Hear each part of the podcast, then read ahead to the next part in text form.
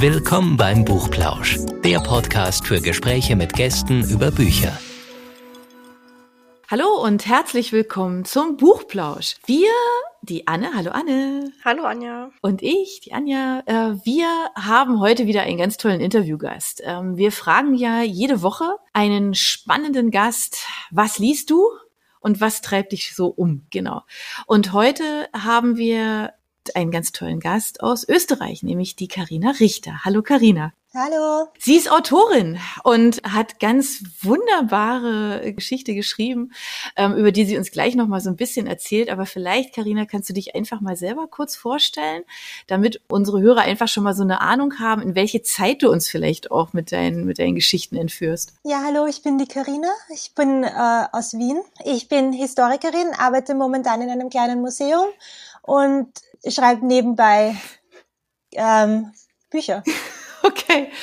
In welche Zeit entführst du uns denn mit deinen Büchern? Also das erste Buch, was ich jetzt rausgebracht habe, Die unbeugsame Lady, spielt im 19. Jahrhundert, im ausgehenden 19. Jahrhundert, im, also konkret im Jahr 1892. Okay. Das ist natürlich was, wo jetzt wahrscheinlich unsere Hörer, die jetzt wahrscheinlich auch die Serie schon gesehen haben, sofort an Bridgerton denken wahrscheinlich, oder Anne? Ja, das ist ja gerade in aller Munde. Mhm. Hast du die Serie auch schon gesehen, Karina? Nein, ich, ich muss ganz ehrlich sagen, ich habe äh, von ein paar Leuten aus, aus äh, ähm, ehemaligen Studienkollegen gehört, dass die Serie ein bisschen kostümmäßig nicht gerade historisch akkurat ist und äh, dass da, dass da viele, viele Fehler drin sind. Also ich habe auch ein Bild bekommen, wo eine Person eine Kodak-Kamera aus den 1970er Jahren in der Hand hält und dann dann habe ich mich noch nicht dazu durchringen können, aber ich habe vor, es, es, zu schauen, wenn ich noch einmal ein Buch in die Richtung rausbringe, zu wissen, was die Leute gerne mögen. Okay, das ist ja witzig. Echtes mit der Kamera. Ich meine, gut, ich gebe ehrlich zu, ich habe diese Serie auch geguckt. Ich konnte auch leider nicht aufhören,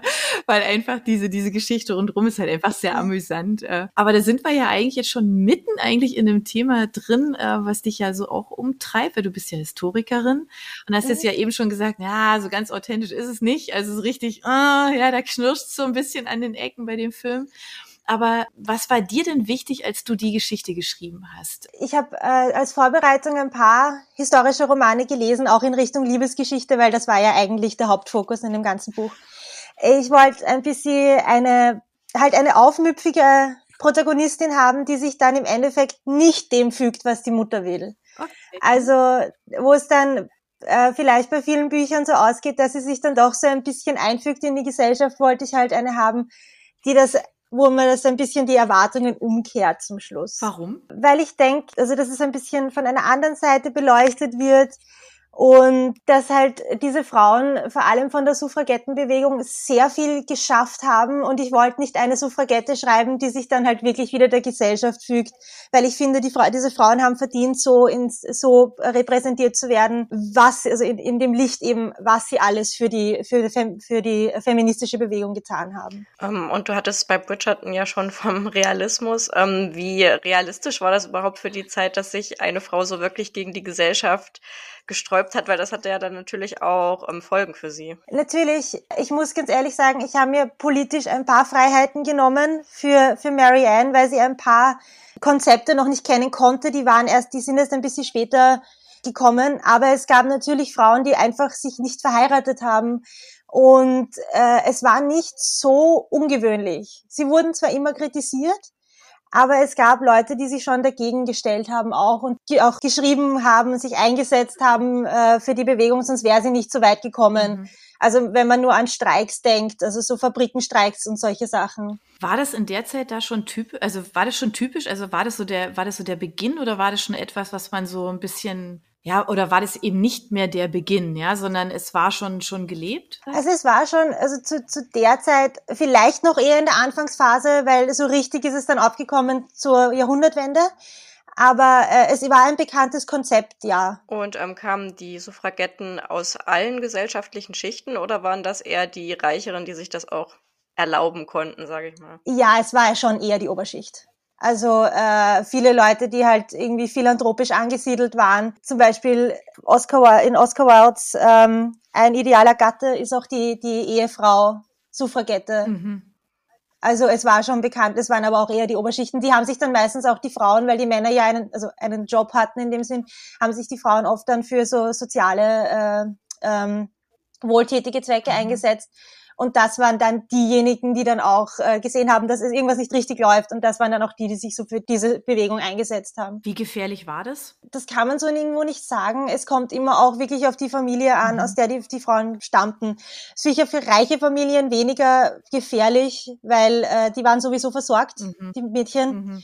Aber äh, bei bei Arbeiterfamilien, also wenn, wenn eine Frau aus einer reichen Arbeiterfamilie kam oder halt überhaupt die Bewegung, die dann äh, wirklich Fabrikarbeiterinnen und so weiter, ähm, die halt da dabei waren, da kann kann's, äh, das war schon gefährlicher auch schon für die Frau einfach, dass sie keinen keinen sozialen Rückhalt im Endeffekt hatte mhm. und keine, keine finanzielle Versorgung. Mhm. Also bei Marianne in dem Sinn wäre es wahrscheinlich nicht so schlimm gewesen, hätte sie nie geheiratet, weil sie sowieso irgendwo in einer reichen Familie gelebt hat. Mhm. Um, ähm, und was ich mich auch ganz oft beim Lesen von äh, historischen Liebesromanen frage, da gibt's ja immer das perfekte Liebesdrama. Wie realistisch ist das eigentlich, dass das in den früheren Zeiten so stattgefunden hat?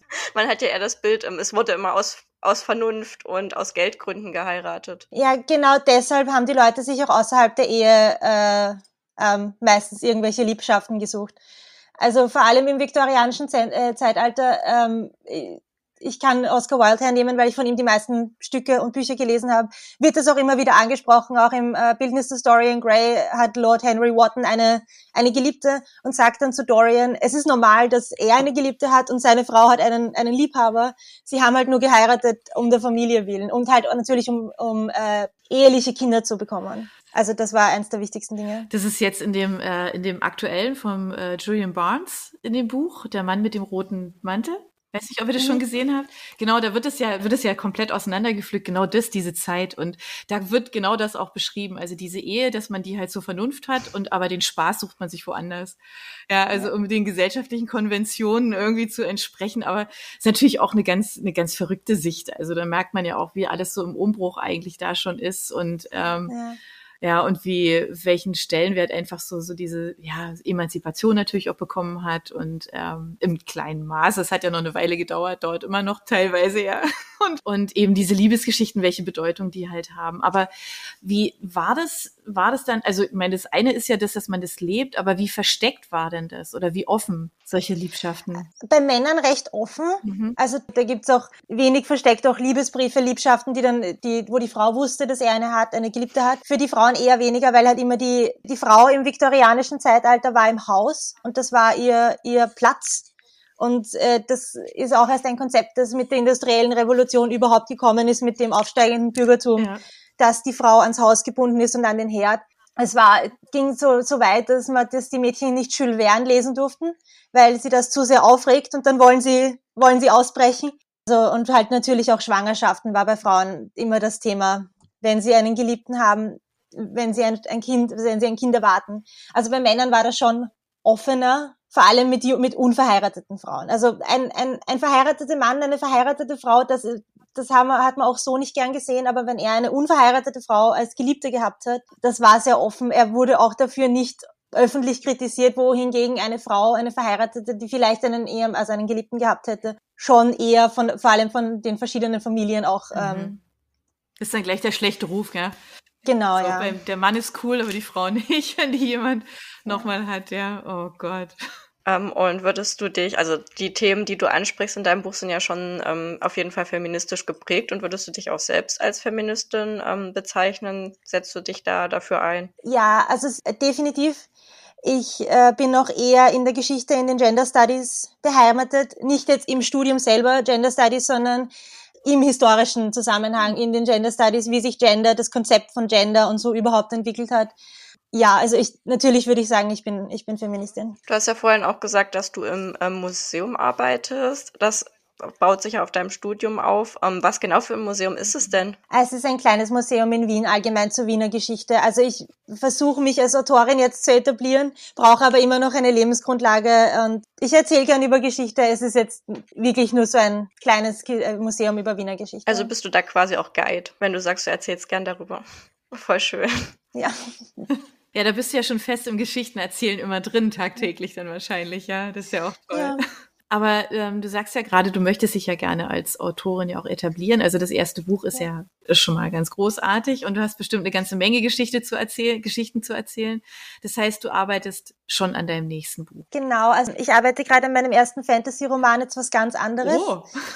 Also das ist das, womit ich eigentlich durchstarten wollte, aber ich habe mir dann gedacht, wenn das, wenn dafür für halt historische Romane ein Markt da ist und ich als Historikerin, dann möchte ich auch mal einen guten historischen Roman schreiben. Hat auch irrsinnig viel Spaß gemacht, muss ich sagen. Der kommt 2002, also 2022 kommt dann der Fantasy-Roman raus. Mit ganz viel Glück äh, kriege ich vielleicht einen zweiten Vertrag jetzt noch zu einem weiteren historischen Roman, der eher so zu Shakespeares Zeiten angesiedelt ist, aber da ist noch nichts, ähm, noch nichts Fixes. Okay, aber dann bist du ja sehr, sehr fleißig im Schreiben. Ja, so ganz unterschiedliche Genres, weil du das auch erstmal ausprobieren möchtest, wo du dich äh, zu Hause fühlst? Ähm, ich wollte eigentlich immer schon Fantasy schreiben. Ah, okay. Aber ähm, mir wurde angeraten, zuerst einmal was zu schreiben, was äh, vielleicht wirklich ankommt und sich so ein bisschen so zu etablieren. Eben, ich dachte mir, mit, mit dem Studium, das ich habe, ist, ist ein, ein, ein historischer Roman vielleicht das Beste. Es waren dann noch, äh, man hat mir dann noch gesagt, vielleicht ein Krimi, aber da kenne ich mich gar nicht aus. Da wollte ich dann noch nicht das erste Buch gleich schreiben, mit, wo ich mich überhaupt nicht auskenne. Und was liest du am liebsten? Ja, also um ehrlich zu sein, Sci-Fi. Sci-Fi-Bücher und halt Fantasy auch. Aber momentan lese ich die SPQR-Reihe von John Maddox, also beziehungsweise ich höre sie via Audible. Und das ist auch wieder eine sehr gute Serie, wenn man sich fürs alte Rom interessiert. Also doch wieder Historie.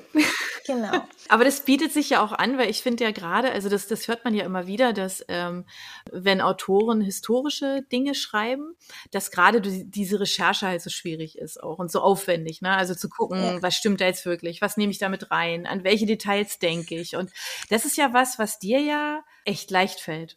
Weil du das ja studiert hast. Extrem. Also ich bin an das Buch herangegangen wie an eine Masterarbeit sozusagen oder an eine Seminararbeit und haben mir viel Quellen zu allen, zu, vor allem zu den Suffragetten ist viel geschrieben worden. Äh, ich habe mir viel die Selbstwahrnehmung von den Damen angeschaut mhm. hab, und die Fremdwahrnehmung, wie sie damals halt wahrgenommen worden sind. Und äh, die Archive in England haben irrsinnig toll sehr viele Magazine digitalisiert. Das heißt, äh, es gab in, in, zum viktorianischen Zeitalter, also zum ausgehenden 19. Jahrhundert, eine Vielzahl an Magazinen zu allem, äh, Mode, sonst irgendwas.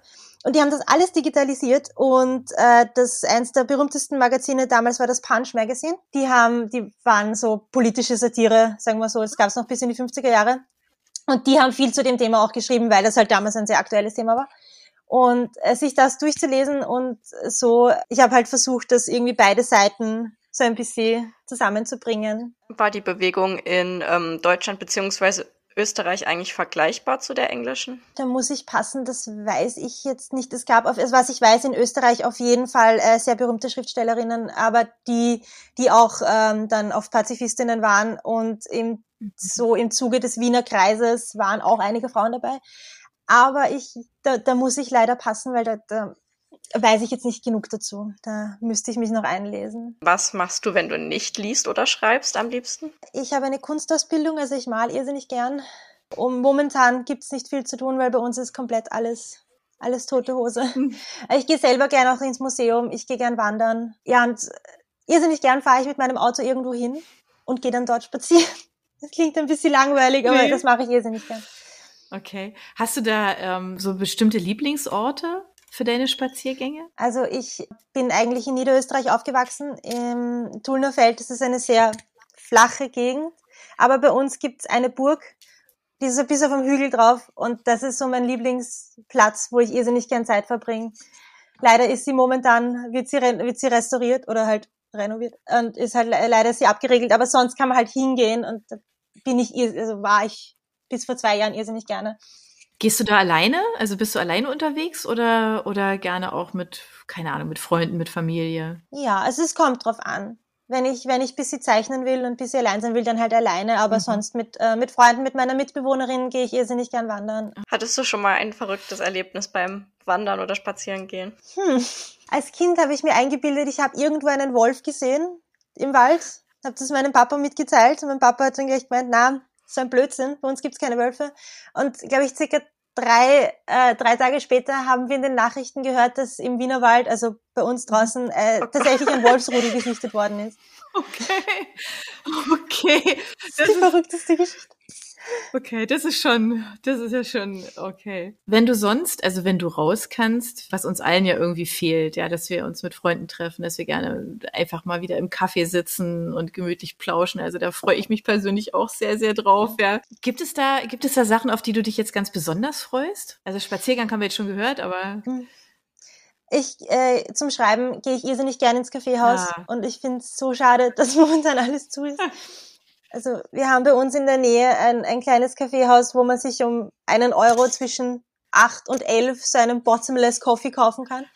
Also wo halt immer nachgeschenkt mhm. wird. Und das habe ich früher sehr gern gemacht, dass ich mich irgendwie ja. hinsetze und ein bisschen schreibe. Und das fehlt mir extrem. Ja, ja, das ist auch eine ganz besondere Atmosphäre, ne? Also ich halt, ja. also ich schreibe ja auch viel, bin ja freie Journalistin und ähm, bei mir war das oft so, also war, weil das ist das letzte Mal vor ne, über einem Jahr war das ja, ähm, habe ich genau das nämlich auch so gerne gemacht. Und ich kann unheimlich gut im Café abschalten. Also da ist um mich ja. rum so eine Geräuschkulisse, ich weiß nicht, ob dir das auch so geht aber, aber man schaltet trotzdem ab und man hat so eine schöne Atmosphäre und es ist so inspirierend und da sind immer viele, viele Dinge einfach dann so, so plötzlich so auch so große, große Geschichten so, ne, gehen dann ganz schnell, weil einfach die Atmosphäre so schön ist. Ist es bei dir dann auch so? Ja, und man fühlt sich halt irgendwie weniger isoliert. Ja, also. ja genau. Ja, man ist so bei sich, aber mittendrin, ne? Das ist so, ja, das werden wir hoffentlich alles irgendwann wieder haben. Ja, äh, wir drücken uns jetzt alle da mal die Daumen, ähm, dass wir da einfach das alles schnell mit den Impfungen hinkriegen, mit allem drum und dran, ja. Genau. Wir haben ja vorhin, also die Anna hat dich ja schon ganz kurz gefragt, äh, was du sonst, was du liest, wenn du nicht schreibst. Was ist denn so aktuell dein, was hast denn du bei dir auf deinem Nachttisch, Sofatisch, was auch immer, ähm, was hast du aktuell bei dir liegen, was liest du gerade? Also eben, ich höre die, die SBQR-Reihe. Mhm. Also momentan höre ich eher, weil ich, ich nicht so viel Bücher über Amazon bestellen will. Mhm. Also das, das widerstrebt mir ein bisschen. Aber das letzte Buch, physisch Buch, das ich gelesen habe, war von Mary Renault. Ich, ich weiß leider nicht, wie ihren Nachnamen ausspricht. Das heißt, ein Weltreich zu erobern. Das ist aus den 1970er Jahren. Das ist von ihrem äh, über Alexander den Großen äh, aus der Sicht von äh, seinem Liebhaber. Oh, okay. Das klingt spannend. Wir nehmen das nämlich immer mit rein. Also die Buchempfehlung, die müssen wir auf jeden Fall. Und die Reihe, die du hörst, natürlich auch. Wir sind ja alle auch ja große Audiobook-Fans. Insofern ähm, nehmen wir das natürlich auch gerne mit rein. Genau. Wenn wir uns jetzt verabschieden, was machst du dann? Wie sieht dein Tag heute noch so aus? Ich habe heute frei. Also ich glaube, ich werde wahrscheinlich noch schreiben, mhm. dass ich zumindest solange wie ich noch frei habe, recht, recht weit komme noch im Schreiben. Kannst du dich vielleicht auch ein bisschen raussetzen, weil das Wetter bei euch auch so schön ist, wie wir hier bei uns in Stuttgart? Äh, ja, bei uns ist es recht schön, aber ich wohne mitten in der Stadt. Wir haben leider nicht sehr viel zum Sitzen. Ah, okay. Also nichts, wo ich jetzt den Laptop mitnehmen könnte mhm. oder so irgendwas. Da.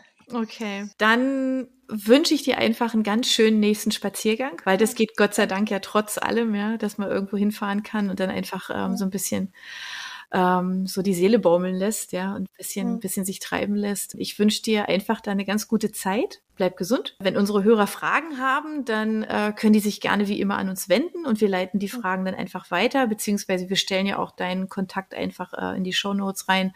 Also insofern, wenn ihr Fragen habt, dann fragt gerne die Karina auch einfach persönlich, genau. Und wir danken dir jetzt für dieses schöne Interview und dass du dir die Zeit genommen hast. Ich bedanke mich. Tschüss. Tschüss. Ciao.